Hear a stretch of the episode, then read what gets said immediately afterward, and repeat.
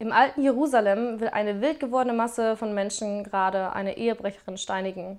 Jesus geht dazwischen und hält eine Predigt, die damit endet: Wer von euch ohne Sünde ist, der werfe den ersten Stein. Da fliegt ihm mit voller Wucht ein Stein ins Genick. Jesus dreht sich um und brüllt: Mutter, du nervst langsam!